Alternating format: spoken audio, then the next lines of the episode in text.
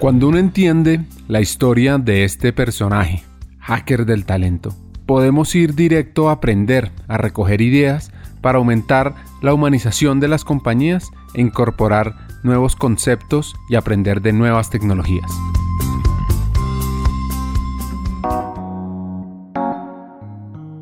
En el lado A hablamos sobre la historia de crecimiento de Juan Pablo, sobre los retos, sobre su evolución, sobre la autenticidad.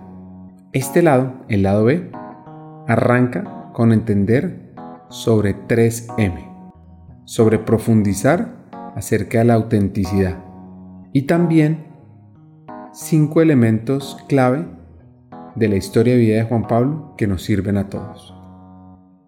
3M es una compañía impresionante. Cuando yo entré no conocía ni una milésima parte de lo que es la empresa. Yo siempre comparo a 3M como el Excel, ¿verdad? Que uno en Excel sabe hacer el 1%.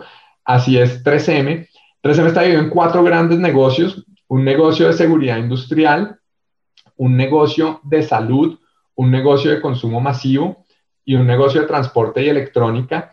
Y 3M es una de las compañías con el portafolio más grande que puede tener una empresa, no solo porque son 55 mil productos, sino porque 3M produce desde tecnología para la industria de salud de punta, como esponjas Scotch Brite para lavar los platos, escobas y guantes de cocina. Ese, es el rango que, que tiene la compañía productos que sean icónicos para 3M. Uno de los negocios más grandes de 3M es el de la seguridad industrial. Cuando usted va a una planta de producción, seguramente los elementos de protección personal que utilizan los empleados la gran mayoría son de 3M. Cuando usted va al dentista, a mí me pasó que cuando, cuando cambié de trabajo, dejé unos días de descanso entre un trabajo y el otro y aproveché para hacer cosas que uno normalmente no hace por estar tan ocupado, entre ellas ir al dentista a hacer mil temas que tenía pendientes. Y cuando estaba conversando con el dentista, le conté que estaba cambiándome a 3M. Yo en ese momento conocía muy poco de la empresa y me dijo, ah, ¿en serio? Mire, esto es 3M, esto es 3M, esto es 3M, esto es 3M. 3M hace los brackets, 3M, el negocio de salud oral es gigante.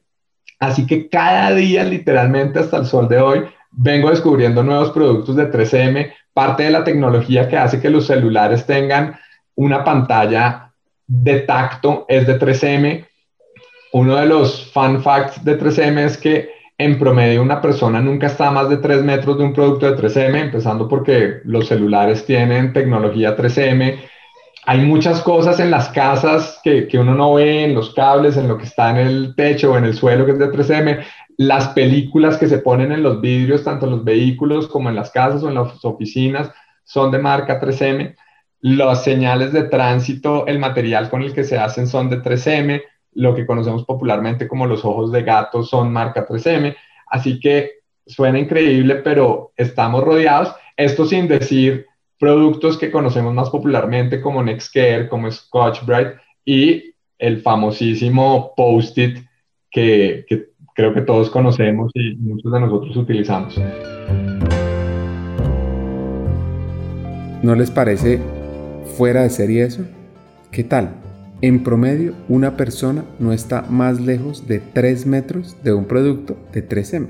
Ahora, volviendo a la historia, Juan Pablo en 3 años ha pasado de manejar talento humano para Colombia, la región andina y después Latinoamérica. Al final les cuento dónde está este hacker. Sí, entonces ya les puedo contar eh, por qué, porque ha sido una carrera bonita sin, sin, sin echar tanta lora, pero entro a 3M a manejar el área de recursos humanos para Colombia al poco más de un año de estar en la compañía, se presenta una oportunidad donde salió un proyecto para unir Colombia, Ecuador, Perú, Bolivia y Paraguay como una sola región, como región andina, y me piden que lidere desde recursos humanos este proyecto, tengo la oportunidad de liderar el proyecto junto con otras personas. Finalizado el proyecto, me dan la oportunidad de liderar el área de recursos humanos para región andina y desde el año pasado tengo la oportunidad de liderar el equipo de recursos humanos para Latinoamérica. Entonces, ha sido una aventura muy rápida porque en tres años pasé de manejar la operación de Colombia a la operación de región andina y ahora la operación de Latinoamérica. Juan Pablo aprendió de la experiencia del proceso de selección de Alpina claro. Y entendió la importancia de contar sus sueños, de contar sus metas.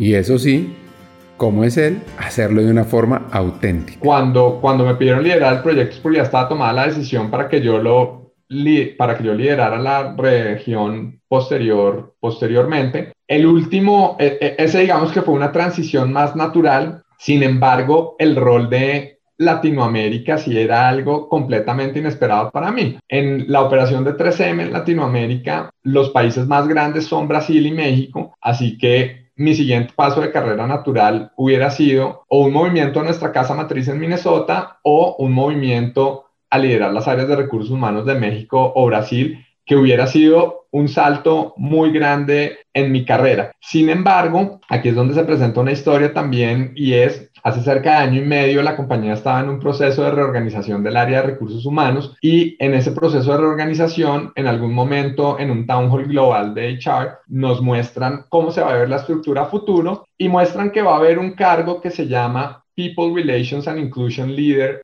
para Latinoamérica. Explican de qué se trata el rol y yo digo, a mí este cargo me encanta. Y mi jefa, que era en ese momento la directora de recursos humanos para la TAM, le yo le tomo un print screen a lo que nos estaban mostrando de la reorganización, me voy a Paint, en Paint le pongo un circulito rojo al rol de People Relations and Inclusion Leader para Latinoamérica, redacto un mail y le escribo a mi jefa diciéndole, oiga, le quiero contar que el rol que a mí me gustaría en esta reestructuración es este. Eso era realmente un salto en garrocha porque como le cuento, un salto más natural hubiera sido una operación más grande dentro de Latinoamérica, pero no a llevar la región completa. En ese momento empieza a pasar el tiempo, yo hasta después pienso si fue demasiado haberle escrito a mi jefa. Como lo cuento en un artículo que escribí en LinkedIn, además, el subject del correo era letter y lo que le puse a mi jefa fue Dear Santa, como mi carta al niño Dios o mi carta a Santa Claus, diciéndole cuál era el rol que yo quería, fruto de la reestructuración, que, quisiera, que quería que supiera que era mi interés. Pasan las horas y en la tarde me llega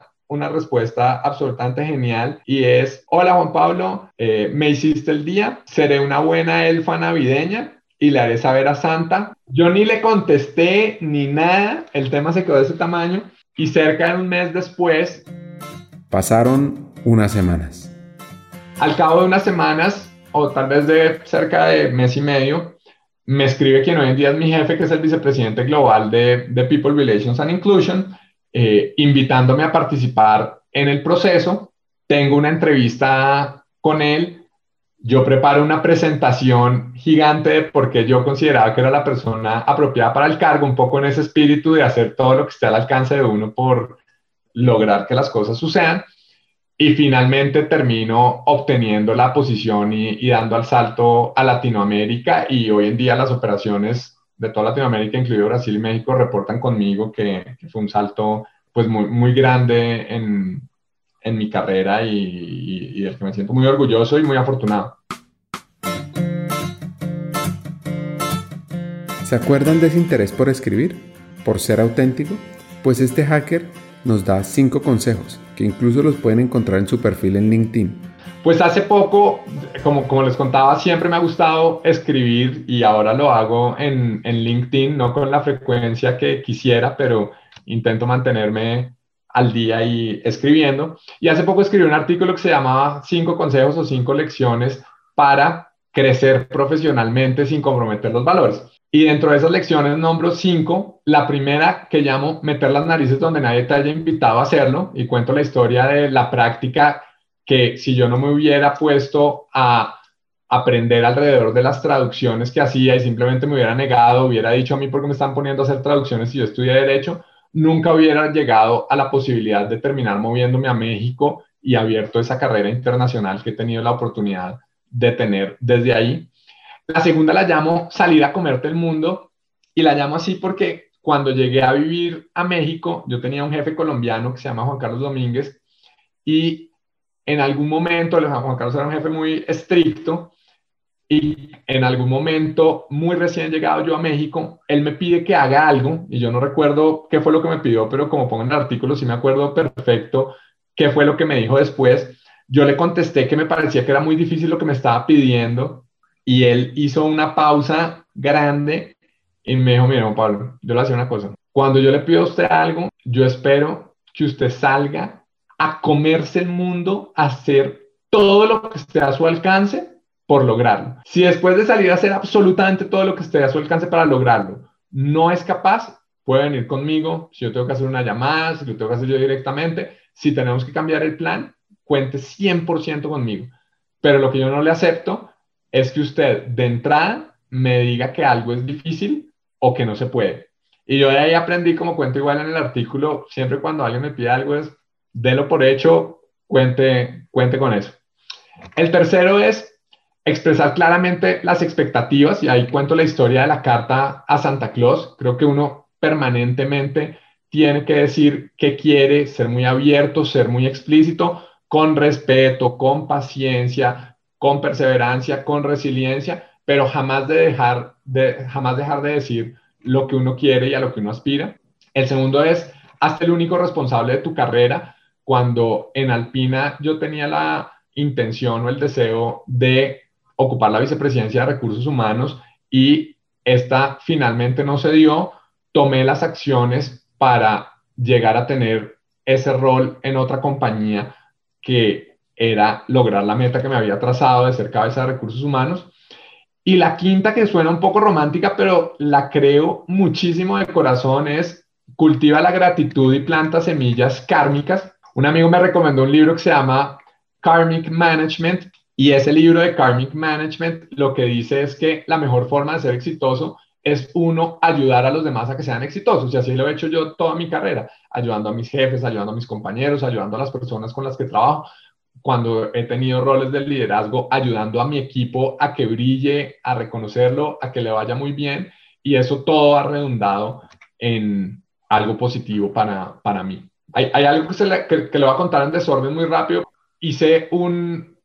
Entonces, mis estudios principales para mí son haber estudiado Derecho en los Andes, haber hecho el MBA con la Universidad de ICESI, con la Universidad de Tulane, el diplomado en innovación de Singularity University, que para mí fue valiosísimo en aprender de innovación y de culturas exponenciales, y un certificado en Positive Psychology en psicología positiva que hice con Tal Ben Shahar, que es conocido como el profesor de felicidad de Harvard. Estuve un año estudiando en Massachusetts, yendo y viniendo aprendiendo de, psicología organizacional y de, psicología positiva, eh, que, es algo que también he aplicado mucho en mi carrera, sobre todo en temas de recursos humanos, de engagement, es cómo realmente hay temas detrás de propósito, de gratitud, que ha servido muchísimo también conectándolo con, con recursos humanos. Hagamos una pausa. Hackers del Talento busca humanizar las compañías, compartir experiencias y mejorar la realidad laboral en Hispanoamérica. Necesitamos de una comunidad, porque solo es imposible. Así que tu apoyo es fundamental. ¿Cómo? Compartiendo nuestros episodios por WhatsApp, por las redes sociales, suscribiéndote a nuestras plataformas y comentando. Ya hay varios que se han montado en esta comunidad. Gracias a Crip Bogotá por tu apoyo y cerramos esta pausa. Continuemos con el episodio.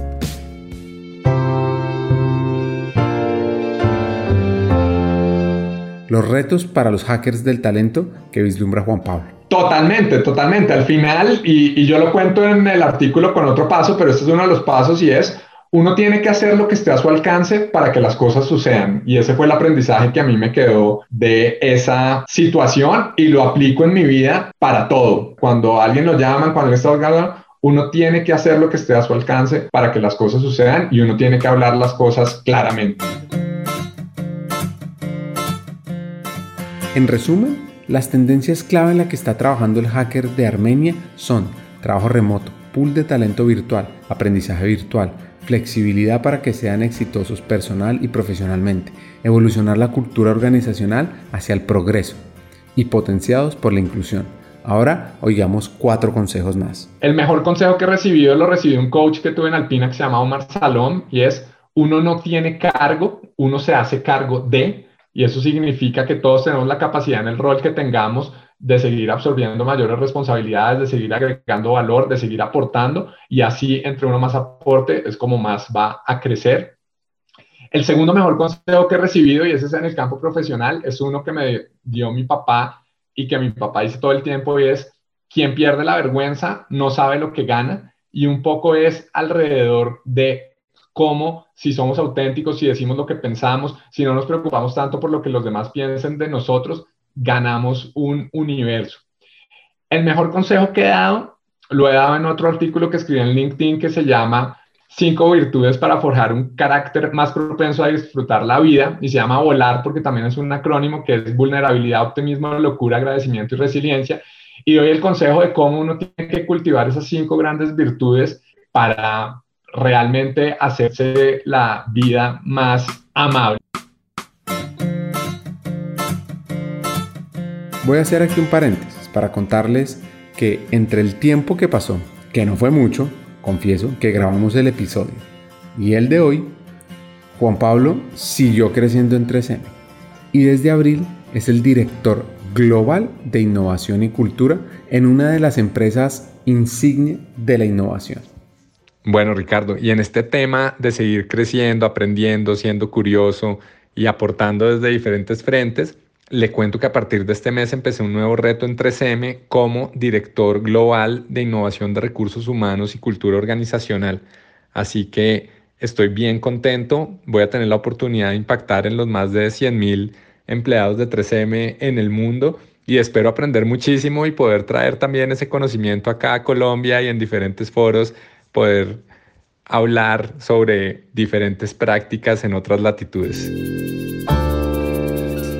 Un mensaje final. A toda la comunidad de hackers del talento, muchas gracias por tomarse el tiempo de escucharme. Los invito a que conozcan más de 3M, los invito a que lean los artículos que he escrito y los invito a que sigan conectados con este podcast, oyendo y aprendiendo de los hackers del talento. Muchísimas gracias, Ricardo.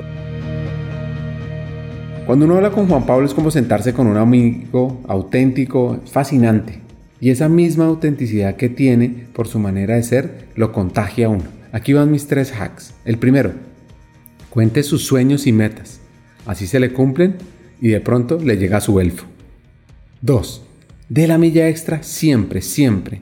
Porque eso marca la diferencia en el crecimiento y en la velocidad de crecimiento de su carrera. Y tres, hay que trabajar en generar una cultura organizacional frente al progreso. Hasta un siguiente episodio y síganos escuchando en Hackers del Talento.